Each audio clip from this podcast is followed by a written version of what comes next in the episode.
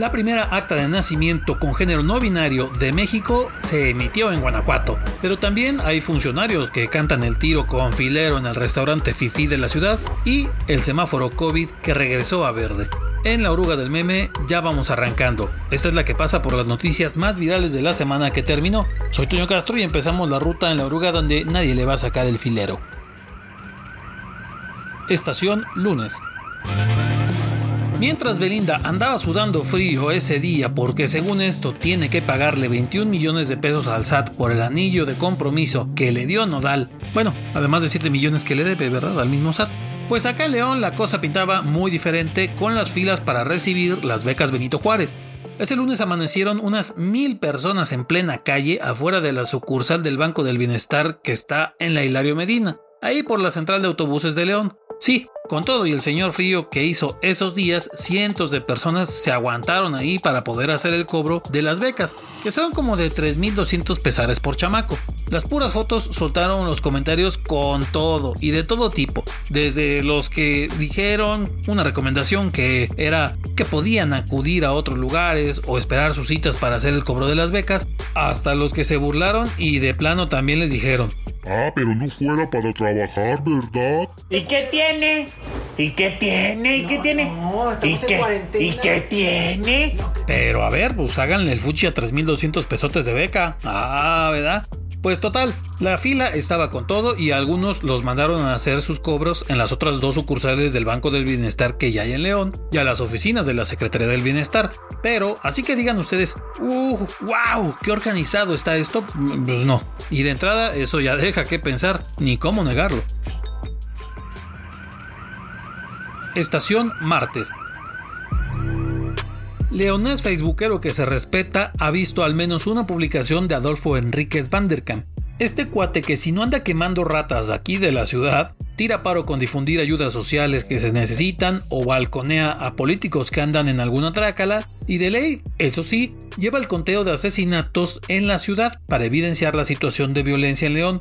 Pero ese martes armó un muy buen argüente porque finalmente le dictaron sentencia por un asunto que empezó allá de 2019, cuando publicó una foto de un agente de la policía leonesa echando pasión con un comandante de la misma corporación. La publicación generó que denunciaran a Vanderkamp y el proceso legal se alargó por tres años, hasta que ese martes finalmente le dictaron sentencia de seis meses de tambache y una multa de 16 mil varos. Pero, como no tiene antecedentes penales, puede pasar la condena en libertad y no más yendo a firmar al cerezo. Y claro, influyó el hecho de que él mismo aceptó la culpa de eso para que ya no se pusiera más gacho el asunto. Bien pensado, Woody. La situación de Vanderkamp indignó a mucha raza, pues mientras a él sí le dejaron caer su sentencia en el tambo y multa y demás, a muchos otros ratones, como el famoso panda o políticos de uñas muy largas y otros más, pues allí andan como si nada. Ah, pues bueno, de hecho hablando de eso, justamente ese día también se movió bastante una nota sobre los carteristas que andan en el transporte público de León y que a las bajitas hacen sus mañas para robarse celulares y carteras. El secretario de Seguridad Pública, Protección y Prevención Ciudadana, Mario Bravo, platicó que por medio de grabaciones en los paraderos de las orugas han detectado algunos de estos ratones y los han detenido, aunque pues no dijo cuántos, ¿verdad? Pues bueno, muy bien. Pero estuvo interesante que la banda se comparte sus tips para que la rata no los sorprenda como Víctor Becerra, que básicamente recomendó traer celulares y carteras en las bolsas delanteras, traer bien agarradas las bolsas y mochilas y evitar quedar entre dos o más personas al andar allí en los pasillos de los paraderos y estaciones, porque así en bolita es como aprovechan los ladrones que se ponen de acuerdo para aplicar sus mañitas. Pues sí, así de jodido está el asunto que nos tenemos que andar cuidando todo el rato, hasta en el transporte público. ¡Es una mierda! Estación miércoles.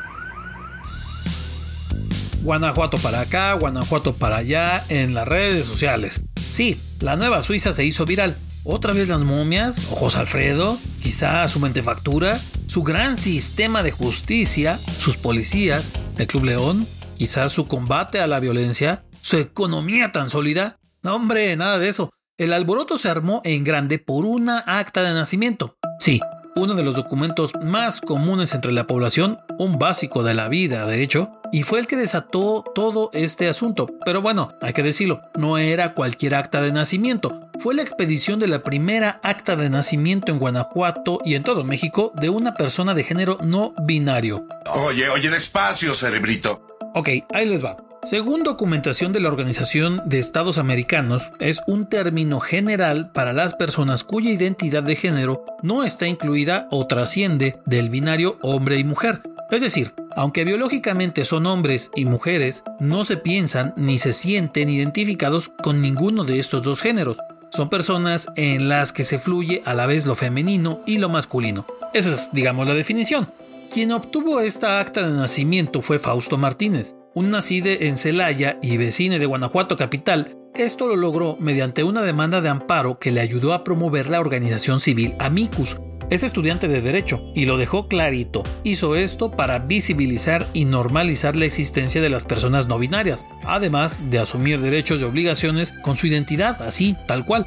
La noticia neta ha puesto a Guanajuato en todos lados por ser el primer estado mexicano donde se expidió una acta como estas, pero ya en otros países como Argentina se han dado casos similares. Pero, pues claro, ya se las sa. También el tema se prestó para que se soltara el mame y hubo de todo. Desde los que celebraron el logro de Fausto por los alcances que puede tener a futuro y por supuesto también comentarios que no fallan a la nueva Suiza, rudísimos en contra de las ideologías de género y hasta del gobierno guanajuatense por expedir esta acta. Harto comentario en redes, pero el viejo dicho no falla. Papelito habla. No durará. Son enemigos naturales, como ingleses y escoceses, o galeses y escoceses, o japoneses y escoceses, o escoceses y otros escoceses. Malditos escoceses, arruinaron a Escocia. El que sí va a durar, pero un año vetado en el Club Campestre, es el presidente del patronato de la feria, Juan Carlos Muñoz. Pasa que el pasado 22 de enero el exdiputado estaba comiendo en el restaurante del club cuando un socio le dijo que la neta era una regada haber hecho la feria.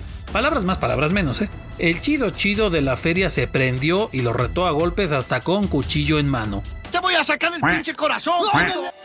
El asunto llegó hasta el consejo directivo del club campestre y pues ahí, a diferencia de la feria, no se andan tolerando esas ondas y toma chango tu banana, me lo suspendieron un año. El tema, bueno, ni siquiera lo quiso tocar el presidente del patronato, pero en redes vaya que se movió el asunto. Entonces, esos que le tiran a la feria en redes, pues aguas, ¿eh? Me miden el agua a los camotes, no me los van a filerear después. Estación jueves. A lo mejor son las fábricas de calzados negreras, a lo mejor los empleados mañosos para echar la hueva como de lugar, a lo mejor los que despidieron por la pandemia ahora les va mejor en otra cosa, a lo mejor es que no contratan a mayores de 40 años. Miren, quién sabe qué sea, pero de que a las fábricas de calzado de León les hacen falta 4.000 empleados, eso sí es neta, y lo comentó el secretario para la reactivación económica de León, Guillermo Pacheco Romero. El mismo funcionario explicó que en encuestas han encontrado que los trabajadores ya priorizan más los horarios que les ofrecen y las distancias a recorrer desde sus casas para llegar a sus trabajos, entonces eso llega a complicar conseguir personal.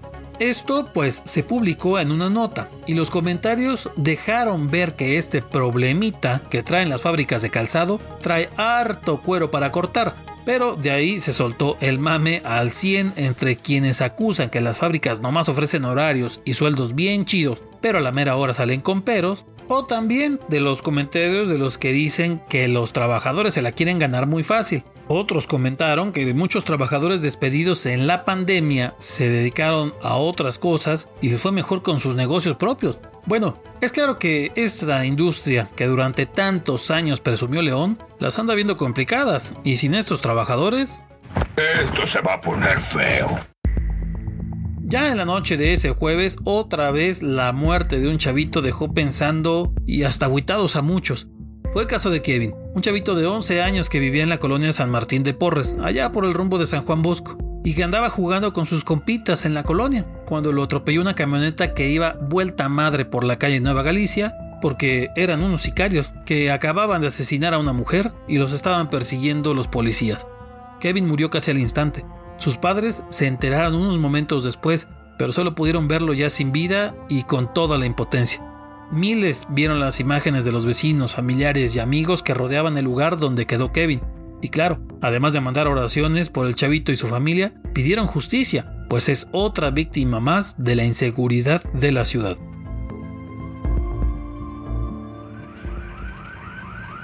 Estación Viernes. No es que la oruga de plano hoy sea una sección de nota roja, pero pues hay algo bien chido que destacar en este caso. Ahí le va. La panadería que explotó en la colonia Riconada del Sur. Por ahí de las 11.30 de la mañana se reportó una explosión en una panadería que está en la esquina de Océano Ártico con Tlacopan, al parecer el origen fue una fuga de gas en un tanque estacionario que acababan de cargar. Fueron al menos 7 lesionados en la explosión, tres de ellos sí estaban en condición más delicada. Y claro, los daños materiales. Las imágenes del local dañado, la neta, sí dan escalofrío. Pero a ver, sosiéguense, por supuesto que de ninguna manera, esta es la parte chida que les dije que iba a comentarles. Al contrario, está pa'l perro pasar por algo así. Lo que estuvo, la neta, muy muy chido fue que los vecinos de la zona, después de que sucedió todo esto, se organizaron para echarle la mano a la familia que es dueña de la panadería, porque vieron que sí estaban muy afectados. Se pusieron pilas para solidarizarse y eso, neta, es muy buena noticia en medio de tanta fregadera que vemos todos los días.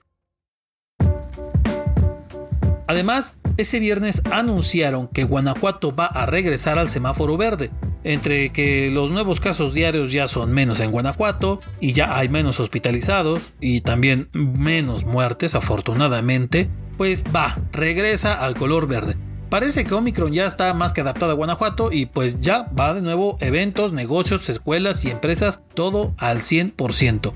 Que Dios se apiade de nosotros. Nomás pónganse vivos, por favor, usen su cubrebocas, lávense sus manitas y no anden de confianzudos porque luego ahí andamos sudando frío. Estación sábado. Hasta ese día, el tigre más temido y letal en Guanajuato era André Pierre Guignac y sus golazos en el No Camp. Pero ese día lo que nos faltaba en la Nueva Suiza, una alerta por un tigre suelto. Sí, no basta con los coyotes y ratas que hay en varias dependencias de gobierno, los chapulines de tus cuates, las serpientes de tus comadres chismosas, hartos perezosos en el Congreso y muchos changos que andan atrás de los volantes de los vehículos. Ahora, además, en Guanajuato, tenemos que cuidarnos de un tigre. ¡Por un demonio, lo que faltaba! Bueno, no, no, no en todo Guanajuato, para ser más precisos en Apaseo el Grande. Ese sábado, el presidente municipal de ese municipio subió un video a sus redes para alertar a los habitantes del municipio que se había detectado una pantera tigris. O sea, un tigre para los compas. El Michi gigante fue visto por habitantes de las comunidades de Ojo de Agua, Tierra Blanca y Rancho Viejo. Entonces se advirtió a los vecinos de esas zonas evitar caminos solitarios y andar al tiro. Y si lo ven, llamar al 911 para tratar de capturarlo. ¿Quién lo diría? Un día agarrando guachicoleros y al otro, pues cazando tigres.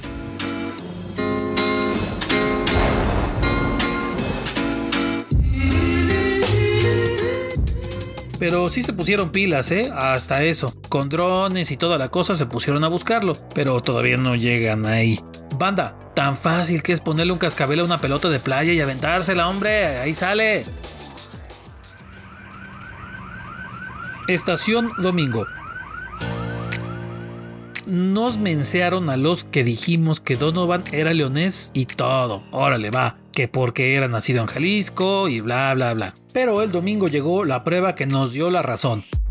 El patinador regresó después de su aventura olímpica. Estuvo unos días en la Ciudad de México y finalmente el domingo a mediodía llegó al Aeropuerto Internacional del Bajío. El recibimiento, bueno, mariachis, porras, globos, fiestón, vaya. Y claro, claro que lo merece. Pero llegó la hora de la verdad, porque en las semanas anteriores, tanto autoridades de Guanajuato como de Jalisco dijeron que se iban a mochar para seguir apoyando su carrera. Y ya estando aquí, pues Donovan ya dijo que seguirá entrenando en León. En tu cara, Alfaro, guacamaya mata torta ahogada. Pues Donovan, aunque le vayas al Atlas, está bien, te lo perdonamos, no hay problema. Pero tú acá quédate, te queremos condenadote.